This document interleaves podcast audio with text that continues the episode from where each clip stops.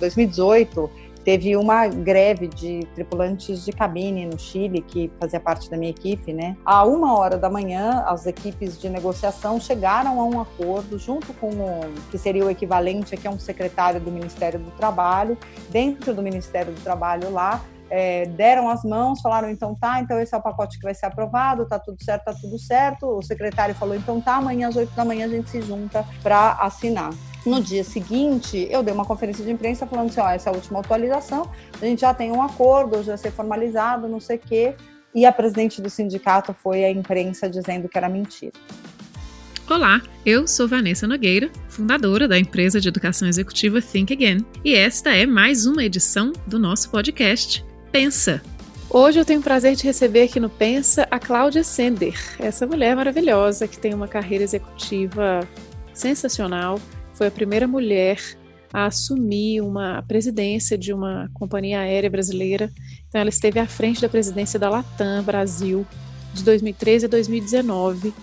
É, e quando ela assumiu, a TAM tinha acabado de se fundir com a LAN, então tem toda a complexidade desse momento da companhia que ela é, ajudou e esteve à frente desses desafios e ela vai contar aqui pra gente um pouco de como foi para chegar até lá e como que foi passar por essa experiência, o que, que ela precisou para poder conduzir é, da forma como conduziu com sucesso todo esse toda essa jornada aí. Seja muito bem-vinda, Cláudia.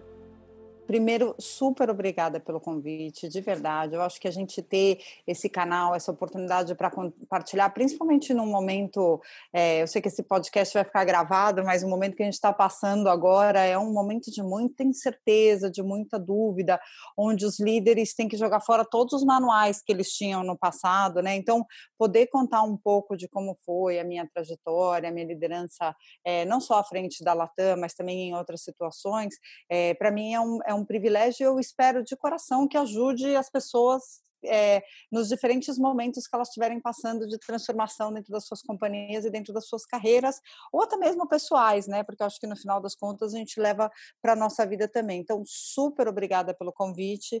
Eu estou feliz demais de estar aqui conversando contigo. Bom, vamos lá. É, eu queria começar conhecendo um pouco mais da Cláudia. É, como que quem é, como que foi a sua formação assim? É, a sua é, jornada profissional começou onde? Na verdade, a minha jornada profissional começou de criança quando eu, meu pai é médico, né? E eu sempre admirei ele muito, o trabalho que ele fazia. E eu queria ser médica, e eu enfiei na minha cabeça que eu queria ser médica. E ele falava para mim que a medicina era muito sacrificante para a mulher, que eram muitas horas, muitos plantões, não sei o quê. E eu, é, enfim, tanto queria estar próximo dele, acho que era uma admiração tão grande que eu fui fazer engenharia elétrica para poder aprender sobre como meu pai é radiologista, né, sobre como construir equipamentos de imagem, é, que em geral é o engenheiro elétrico que faz os tomógrafos, né, as, as ressonâncias magnéticas. E no final das contas, quando eu estava durante o curso, eu fui, né, logo no primeiro ano, eu fui fuçar bastante sobre o que, que significava isso, e eu cheguei à conclusão que aquilo não era o que eu queria, é, que eu estava buscando algo que era para outra pessoa, na verdade, que era para o meu pai, mas que não era a minha aspiração, que não era é, o meu desejo, que eu gostava muito, sim, de ciências exatas, mas que o meu foco era muito mais na transformação das coisas. Eu sou uma pessoa muito curiosa, então eu, tinha muita vontade de aprender como que as coisas se transformam, como que os processos acontecem. E aí eu, dentro da faculdade, já estava na Poli, né, é, aqui na, na, Universidade de São Paulo, e aí eu fui conhecer um pouco mais do que faziam os outros cursos de engenharia e decidi que o meu caminho era fazer engenharia química. Então, no, no segundo ano do curso, eu mudei de engenharia elétrica para engenharia química, é, e lá me apaixonei mesmo por toda a parte de processos, por toda a parte de transformação, e me encantei pela indústria petroquímica. Eu tinha um sonho de trabalhar numa plataforma da Petrobras. Primeiro, porque eu admirava muito a Petrobras, ainda admiro muito a parte técnica da Petrobras, acho que é uma tremenda empresa com muita tecnologia, com muito conhecimento. Acho uma pena o que aconteceu com toda a intervenção política dentro da empresa, mas acho que é uma empresa tecnicamente assim brasileira que a gente tem que ter orgulho demais de ter dentro do nosso país. E o meu sonho era trabalhar com isso. Então, quando eu cheguei no último ano da faculdade, eu precisava fazer um estágio é, para poder me formar e consegui um estágio numa empresa de óleo e gás. E ao mesmo tempo, a gente eu fui procurando outras coisas, conversando com outras pessoas, e é, eu fui aprovada num processo para uma empresa de consultoria que estava começando no Brasil, chamada Ben Company. Ela ainda não tinha nem escritório, estava começando suas operações aqui. É, e eu lembro que o meu melhor amigo, que hoje é o presidente da construtora Tenda, Rodrigo Osmo, ele foi aprovado junto comigo nesse processo. Era um processo que tinha mais de 2 mil candidatos, foram aprovadas duas pessoas, eu e o Rodrigo. E aí eu fui conversar com ele, falei, ah, Rodrigo, mas eu já consegui né, uma, uma vaga no programa de trainee, é, nessa outra empresa de óleo e gás, que era o meu sonho. E ele me falou uma frase que eu guardo comigo até hoje. Ele falou assim: olha, é, você se formando como engenheira química aqui na Poli, muito dificilmente você não vai conseguir um emprego na área de óleo e gás no futuro. Por que, que você não aproveita essa oportunidade de aprender uma coisa diferente que acabou caindo no teu colo, que obviamente você foi, correu atrás, mas que você conseguiu, para aprender algo novo? Porque você já sabe que você gosta de óleo e gás. Consultoria você ainda não sabe se você gosta. Por que, que você não vai para lá, aprende algo novo e aí você decide o que, que você gosta mais? E foi um conselho, eu obviamente acabei indo trabalhar na BEM, segui o conselho do Rodrigo, mas foi um conselho que eu hoje levo para minha vida em praticamente todas as dimensões, né? Eu, tô, eu, eu sempre fui muito curiosa, mas eu hoje sempre penso nas oportunidades que aparecem para mim qual é aquela que me traz mais possibilidade de esticar o meu conhecimento, de me desafiar até o meu limite e não me deixar na minha zona de conforto. E foi isso que aconteceu na BEM. Eu entrei na BEM, é, brinco que ainda tinha, se eu não me engano, eram 14 ou 17 pessoas que trabalhavam na BEM naquele momento, e eu dividia o computador com a secretária de um dos sócios, não tinha nem computador para todo mundo na época. É, então foi uma, uma experiência super empreendedora, né? A gente tinha que fazer de tudo. O meu, meu gestor direto naquela época era um sócio super sênior que tinha vindo abrir o escritório aqui no Brasil, porque não tinha gente, não tinha muita hierarquia, né? Eu fazia apresentação para os presidentes das empresas que eu para as quais a gente prestava consultoria com 21 anos, né? Então assim, foi uma oportunidade única de fazer desde o xerox até a apresentação para o presidente, que eu acho que muita gente não tem quando já entra numa empresa mais estruturada. Então, eu, eu tive um período, eu fiquei na BEM por sete anos, trabalhei em muitas indústrias lá. Durante esse período, durante esses sete anos, é, eu fui fazer o meu MBA em Harvard, eu fui a primeira brasileira da BEM aí fazer, aí fazer um MBA em Harvard, que também foi super legal. E aí, quando eu voltei para o Brasil, eu trabalhei mais dois anos e meio na BEM. É, durante esse período, eu trabalhei muito tempo com companhias aéreas, é, trabalhei inclusive para a própria TAN na época, né? A TAN estava passando por dificuldades financeiras muito grandes após o falecimento do comandante Rolim, e a gente entrou para fazer um plano de turnaround total da companhia e foi, foi muito bacana, foi muito gratificante. Eu trabalhei lá por bastante tempo em outras companhias aéreas no mundo. E aí, no finalzinho de 2004, começo de 2005, veio aquele bichinho de que eu quero pôr mais a mão na massa, eu quero estar tá sentir mais o impacto das minhas, é, das minhas decisões, das minhas ações e do meu trabalho. E aí eu recebi um convite para ir trabalhar numa empresa chamada Whirlpool. A Whirlpool é dona da, da Brastemp e da Consul aqui no Brasil e da KitchenAid. É, tem outras marcas ao redor do mundo. É uma empresa mais do que centenária e que no Brasil eu acho que tem profissionais super qualificados. Eu fiquei encantada com as pessoas que me entrevistaram na época é, e eu me lembrei daquilo que o Rodrigo tinha me falado pensa no aprendizado. E eu falei, poxa, aqui com essas pessoas eu vou aprender, eu vou aprender muito. Então, são pessoas com as quais eu tenho certeza que me inspiram, são pessoas com as quais eu tenho certeza que eu vou aprender. E acima de tudo, é uma empresa que faz o bem.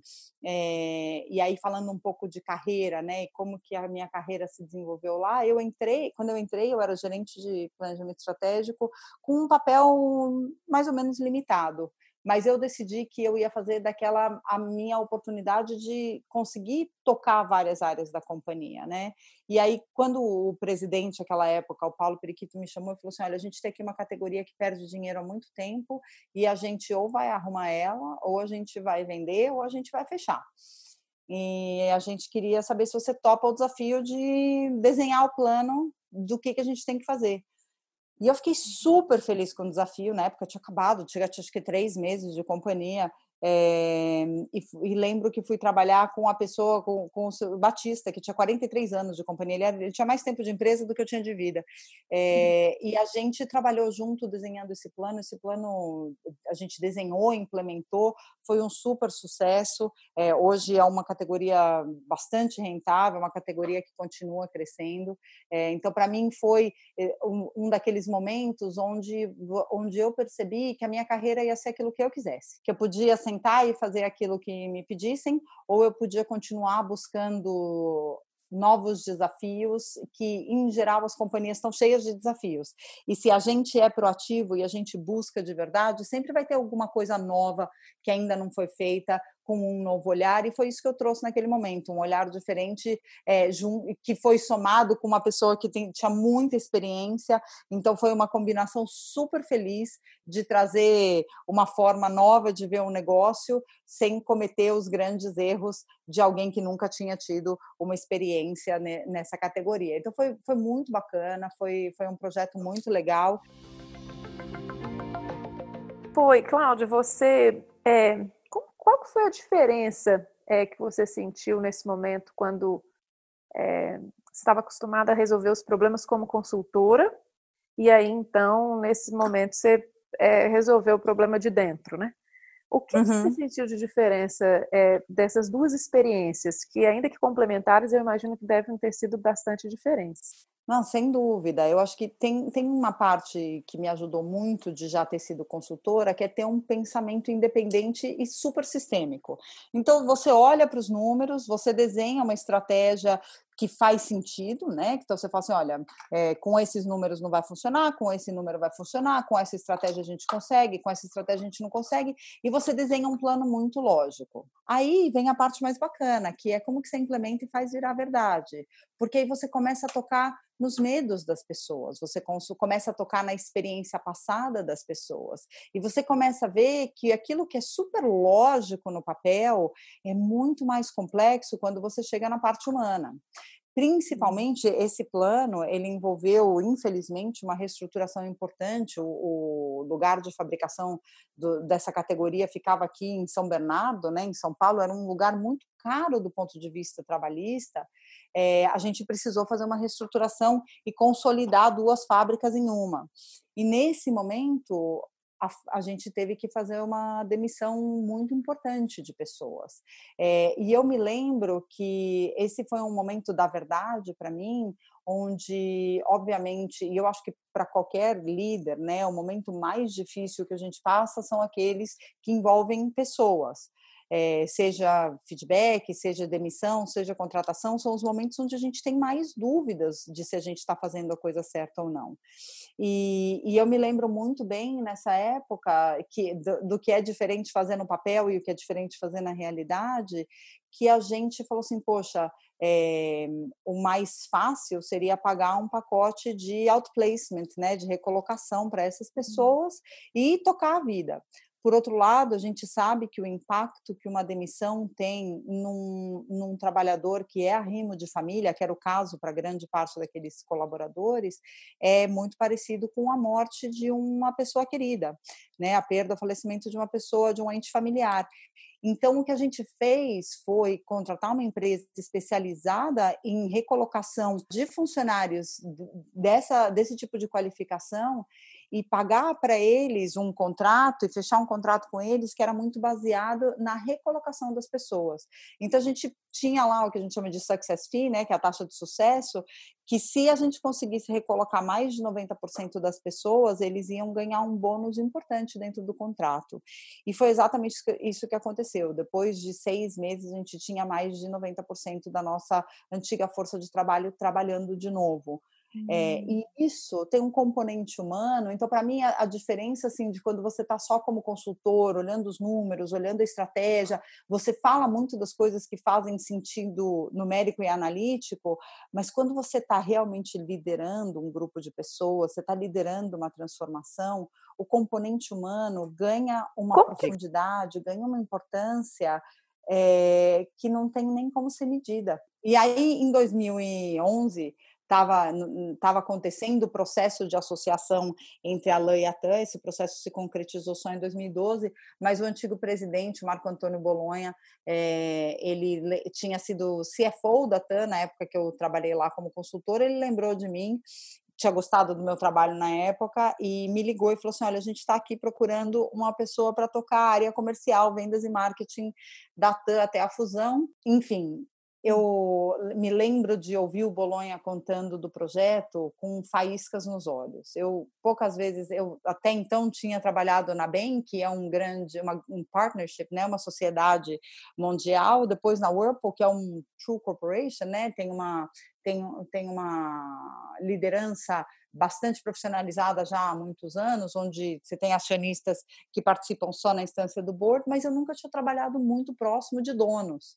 Né? Então eu ouvi o primeiro Bolonha como um executivo muito apaixonado pelo negócio, contando sobre quanto a Latam podia transformar a América Latina, né? O quanto que a gente tinha potencial como uma empresa, um conjunto único de empresas aéreas de trazer desenvolvimento sustentável para a nossa região através do turismo, né, que é um negócio ainda tão subexplorado na nossa região é, e que tem capacidade de geração de tanta riqueza e tanto desenvolvimento sustentável. É, e aí eu falei, tá bom, deixa eu conhecer o Maurício, a Maria Cláudia, o Inácio e o Henrique, e para mim foi uma surpresa maravilhosa estar é, tá próximo de empreendedores que olham para o seu negócio muito mais do que como uma oportunidade de ganhar mais dinheiro, porque todos eles nesse momento já estavam muito confortáveis em sua vida, mas como uma oportunidade de fazer a diferença no mundo né, de realmente olhar para o continente onde a gente atua, para cada um dos países onde a gente atua e se tornar um motor de crescimento, um motor de desenvolvimento, de melhora de distribuição de renda. E aí, naquele momento, eu estou achando interessante porque você, é, em todos os seus momentos de carreira, a, seu, os líderes com quem você conversou antes de optar por, esse, por, por um novo desafio profissional foram decisivos né? É, nas suas escolhas. Então, eu vejo esse movimento de sempre a escolher estar com pessoas que, que te inspiram, né? E com quem você realmente entende que vai conseguir aprender e se desenvolver um pouco mais naquele novo degrau, né? É, tem três coisas que são muito fundamentais, todas, que eu sempre ponderei todas as vezes que uma possibilidade se colocou na minha frente, né? Então, primeiro, a companhia ou a organização, o que quer que seja, é uma companhia com a qual eu vou ter orgulho de estar associada? Eu concordo com os valores dessa companhia ou eu vou ter vergonha de contar para os meus enteados, para os meus sobrinhos que eu trabalho lá? Então, essa, essa é a primeira coisa. A segunda coisa é eu vou trabalhar com pessoas que me inspiram, porque e, não é só não são só os líderes, né? São as equipes também, porque no final das contas a gente passa tanto tempo da nossa vida no trabalho que é bom que a gente esteja cercado de pessoas que a gente gosta de estar e não que você seja miserável durante 10 horas no seu dia para voltar para casa e tentar ser feliz. Eu não acredito muito nessa nessa distribuição. Então sim, para mim é muito importante estar com pessoas que me inspiram profundamente. É, e o terceiro é se tem uma oportunidade de aprendizado mútuo, né? Se eu vou crescer, é, se eu vou conseguir ampliar os meus horizontes é, trabalhando nessa empresa ou atuando nesse papel, e se eu vou poder contribuir para a companhia também nesse momento, porque eu acho que tudo na vida é uma, uma via de mão dupla, né? Então, para mim, essas são as três coisas que eu sempre considero antes de fazer qualquer, qualquer movimento profissional pelo que eu estou entendendo, assim, é, é não foi uma, uma, um salto de carreira muito comum, né? É, foi uma mudança de indústria, é, deve ter sido uma surpreendente. Foi um convite surpreendente para você na época de pensar, nossa, vou mudar completamente a indústria que eu estou atuando, vou aprender aqui uma, uma nova uma nova forma de operar numa organização com alto grau de complexidade, mas vou. É, como é que foi essa é. decisão? Então, eu me lembro, na, na época que eu recebi o convite de, de me juntar à equipe da TAM, que eu, eu pensava no tamanho do desafio e muita gente me pergunta, né? Nossa, tua carreira deu tão certo, não sei quem. Em algum momento você sentiu que você não ia conseguir? Eu tinha certeza absoluta que o desafio era maior que eu. É, eu me lembro de sentar com meu marido e falar assim: ah, não, vou, vou ficar aqui, tá, tá super bem, eu tô feliz e não sei o quê, é, porque eu não vou dar conta do desafio. E o meu marido, nesse momento, foi, ele sempre foi, mas nesse momento ele foi muito definidor, ele sempre foi meu maior apoiador. Eu brinco que ele é meu cheerleader, é, mas ele falou: você não só é capaz, como você vai fazer um tremendo trabalho. Vai, aceita, e eu vou estar do teu lado cada passo do caminho. Uhum. E para mim isso foi super, de alguma forma, né, te dá aquele conforto de saber, bom, eu vou, se eu falhar também, provavelmente eu vou encontrar uma, eu vou buscar uma outra oportunidade, mas eu sei que vai ter alguém aqui do meu lado. Eu, eu, eu falo muito isso, né, tanto para os homens quanto para as mulheres. É, é muito importante você encontrar uma pessoa que seja teu parceiro, né, um parceiro de vida que sabe, saiba é, percorrer o caminho contigo, porque eu acho que esse desafio ele é absolutamente independente de gênero é, e ter alguém do teu lado que te entenda, te apoie, é, faz toda a diferença do mundo. Conta um pouquinho sobre a complexidade da união dessas duas companhias e como que isso aconteceu.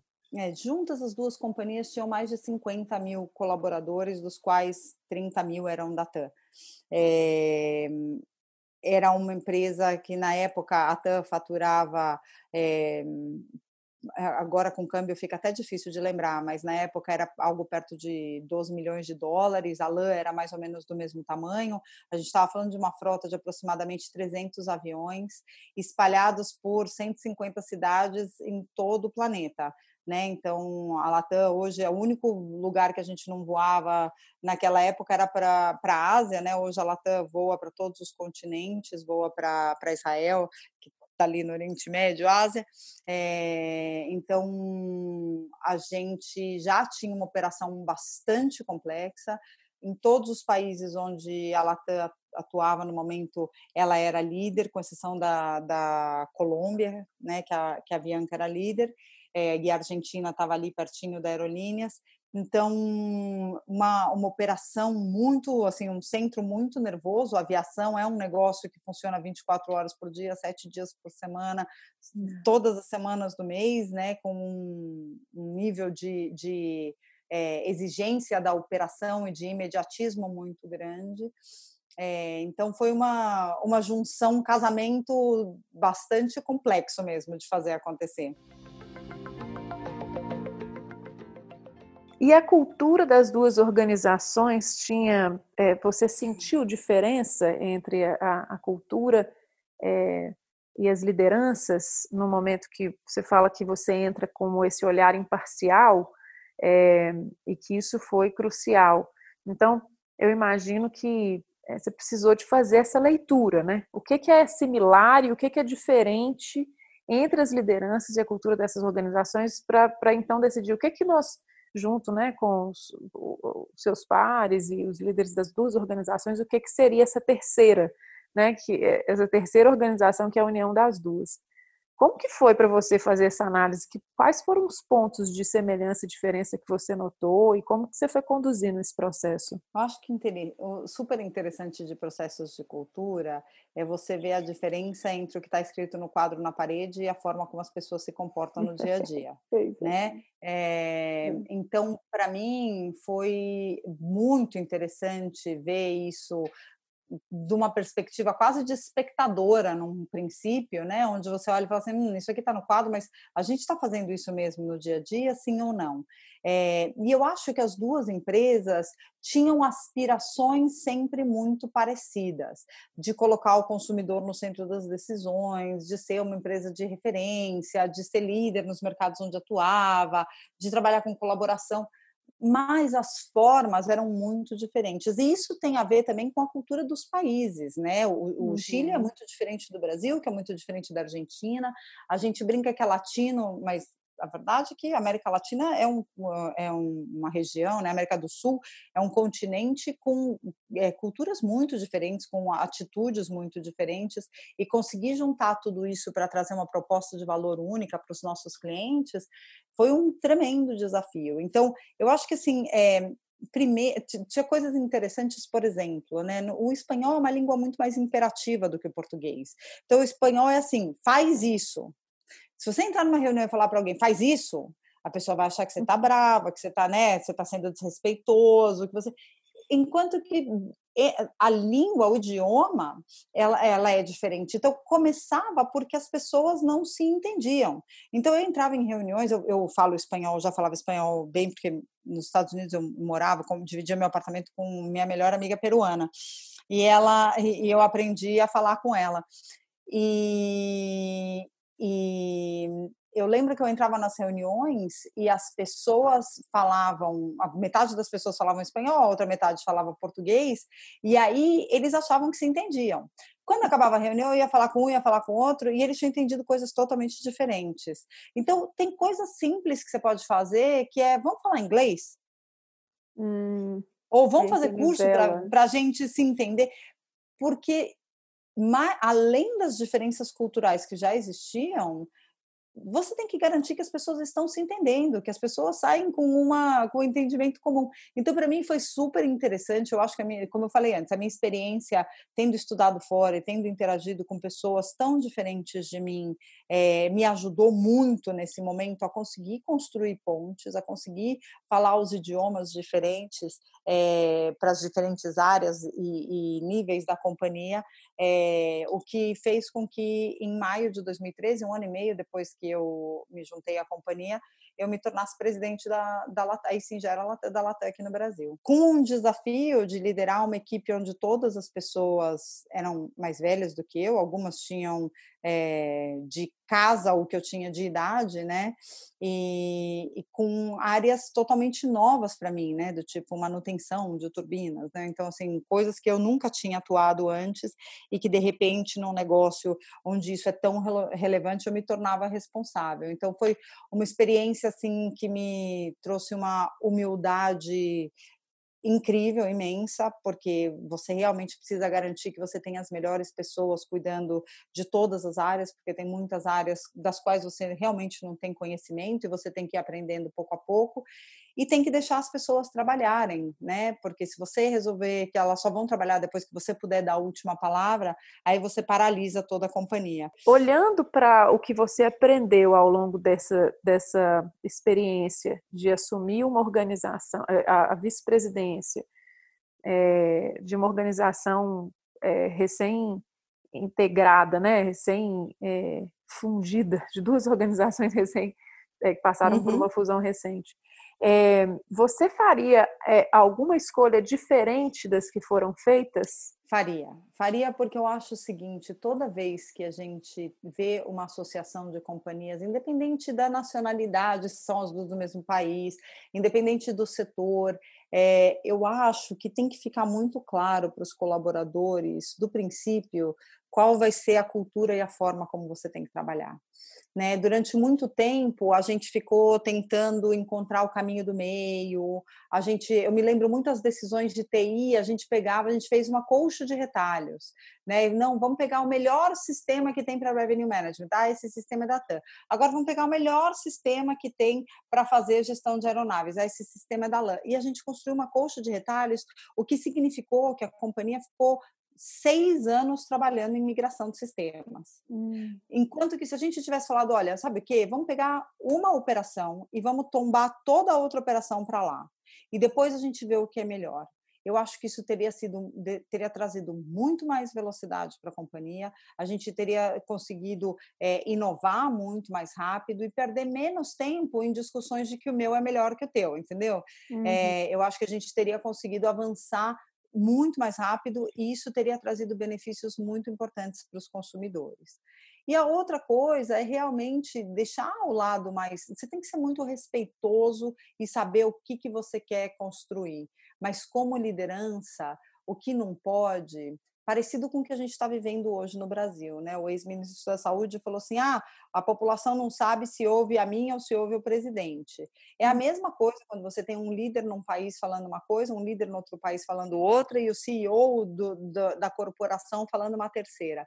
Se você não tem uma linha única que todo mundo compra, é, as pessoas, as equipes, principalmente num grupo tão grande e tão disperso geograficamente, as pessoas ficam muito confusas. Uhum. Então, se eu pudesse ter feito alguma coisa diferente, talvez eu, eu teria é, e, e, pode soar duro, mas eu acho que é muito melhor para o grupo no médio prazo, é, que é tomar uma decisão e ficar com as pessoas que acreditam que esse é o caminho e o resto convidar a ser bons clientes, uhum. porque é muito ruim ter gente jogando contra dentro de casa, e isso acaba minando muito a velocidade com a qual a companhia consegue avançar. Consome muito tempo administrar esses lados, né? Consome então, tempo, consome energia e quem perde é o cliente. Bom, então, e aí você, a partir de 2013, foi convidada a ser presidente da organização no Brasil. É, e super jovem, né, Cláudia? Assim, é, eu, é, eu te conheci é, pessoalmente e, e, agora gravando esse podcast, já li as suas é, referências sobre a sua carreira. É, você assumiu a presidência de uma organização como a Latam você se importa de falar, compartilhar com a gente qual idade? Eu tinha 38 anos, não, não importa. Eu tenho 45 hoje, eu tinha 38 na época. 38 anos, assim, muito jovem. Eu fico imaginando que você tinha que lidar também dentro da organização com líderes que já estavam na indústria há muitos anos é, e que eram mais velhos que você, de gerações diferentes da sua. E como é que foi lidar com isso como presidente, tendo que administrar essa diferença de gerações? Você sabe que o comandante Rolim tinha várias frases célebres. Eu tinha no meu escritório um banner dele arrumando um tapete vermelho na entrada de uma aeronave, é, falando humildade é fundamental. E eu lembrava daquela frase todos os dias, né? Que eu acho que quando você tem a humildade de trazer as melhores pessoas e saber e entender profundamente que elas sabem mais do que você sobre vários aspectos, você aprende a abrir mão do controle de, sem abrir mão da responsabilidade, mas abrir mão de ser a última palavra em todas as decisões que têm que ser tomadas dentro da organização.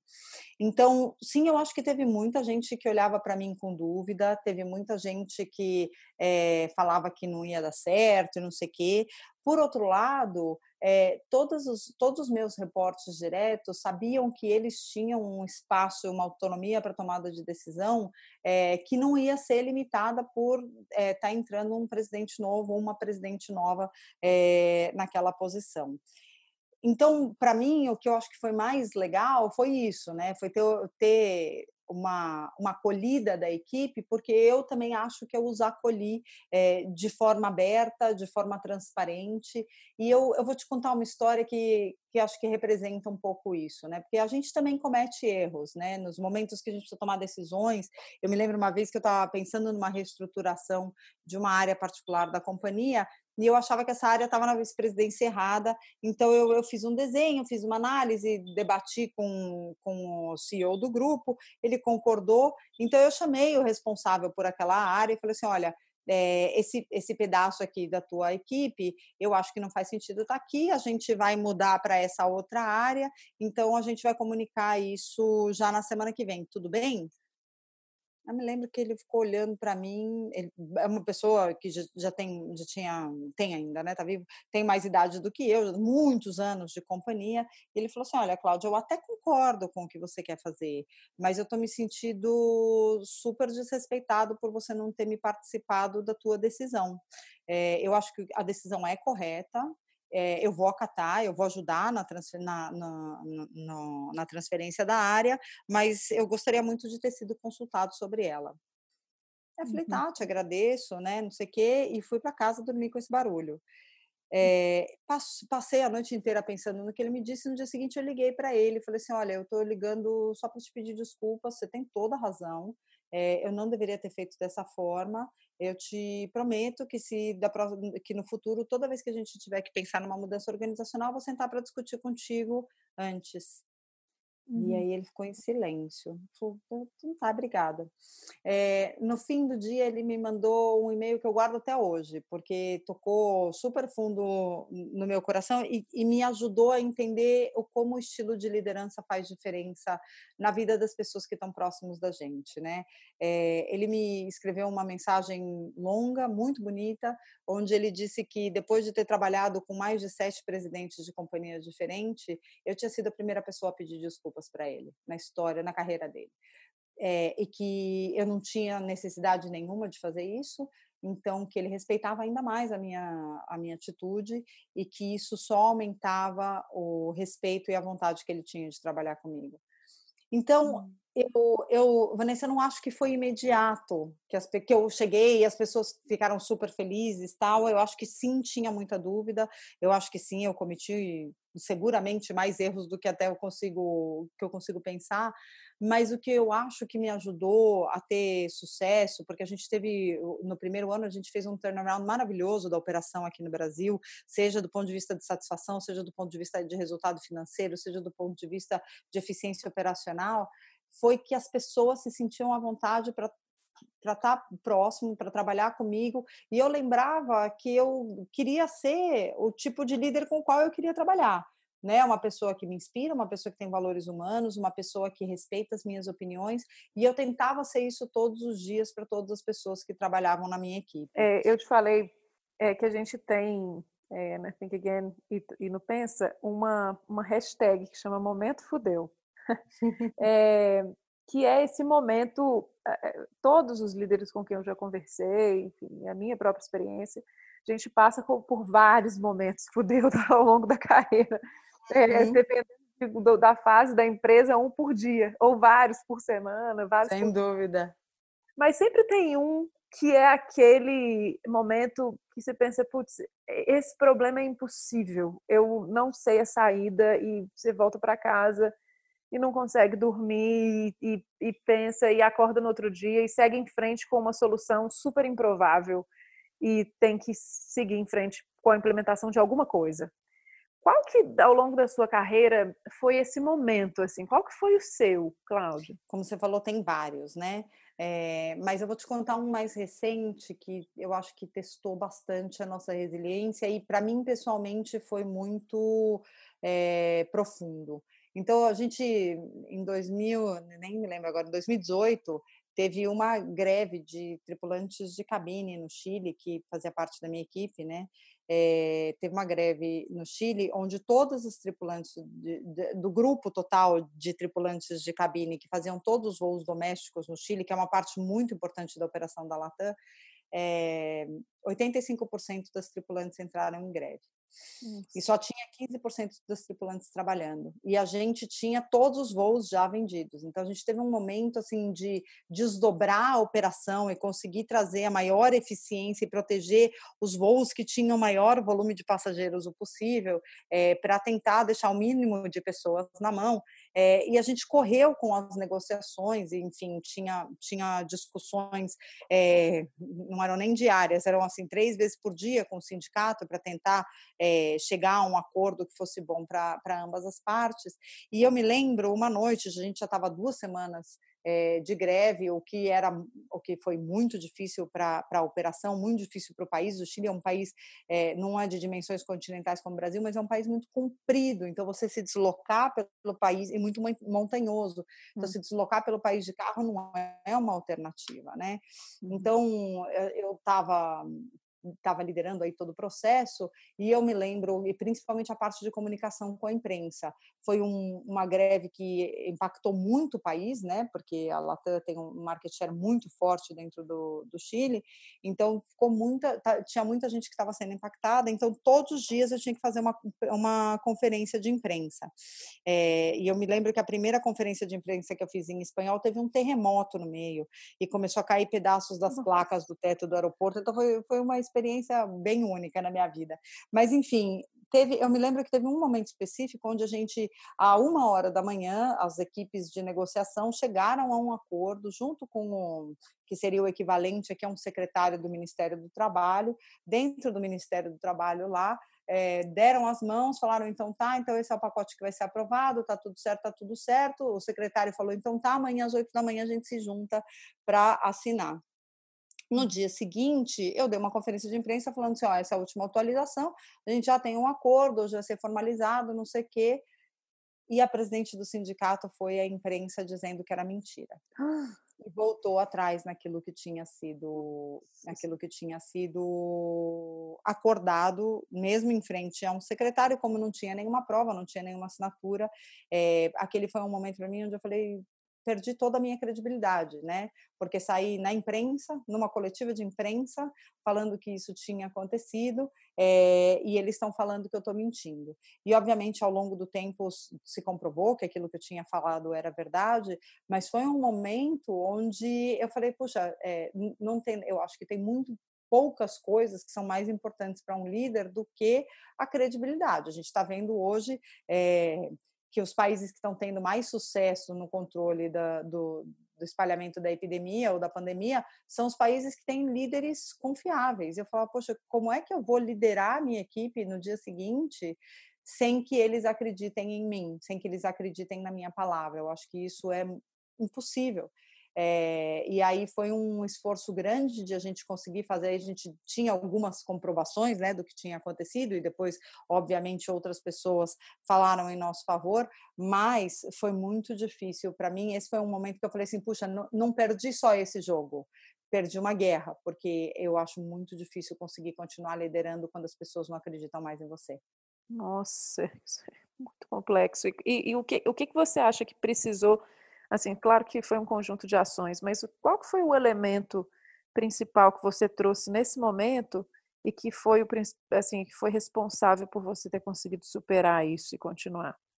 Eu acho que, primeiro, o, o, apoio de todas as pessoas que estavam junto comigo nessa briga, né? A gente nunca vai para a batalha sozinho, sempre tem um monte de gente ao nosso lado que me ajudaram a pensar em como que a gente ia realmente sair dessa situação.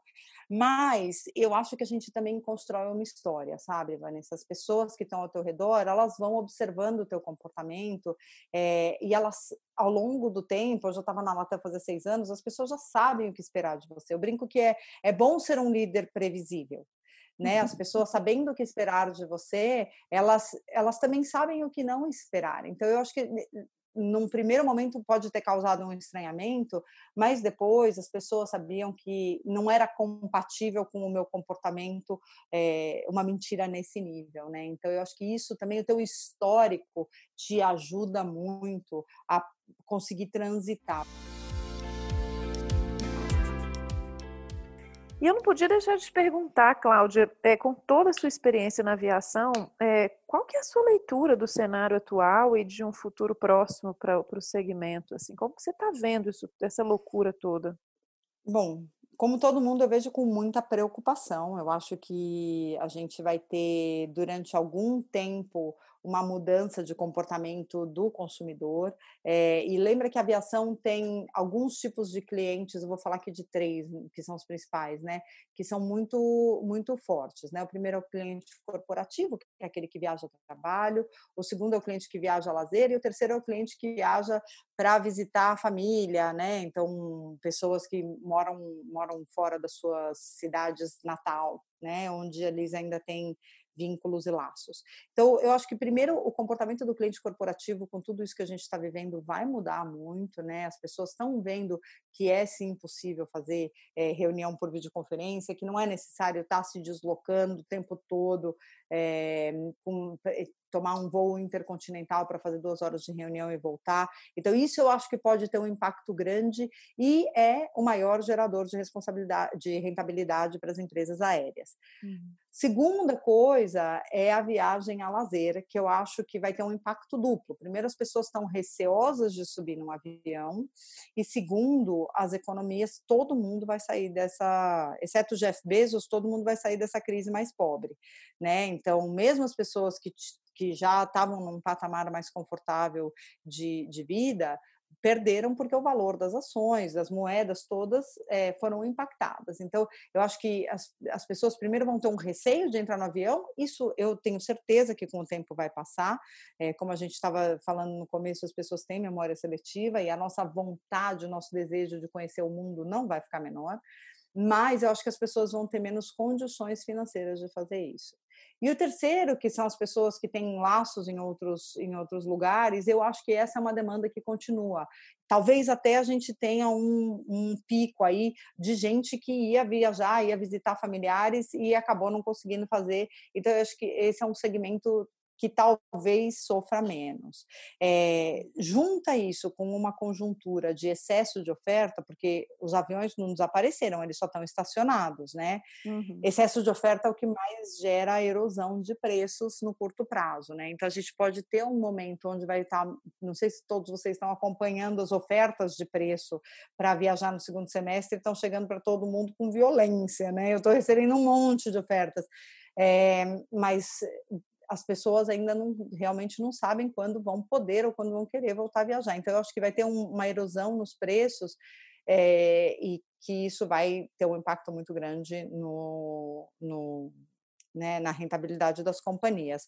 Ontem eu vi um repórter que estava falando que muito provavelmente a demanda só vai voltar aos níveis que estavam em 2019 lá para 2023. Então eu acho que tem, tem um tempo de recuperação para a indústria de turismo em geral, mas para as aéreas principalmente bastante mais longo.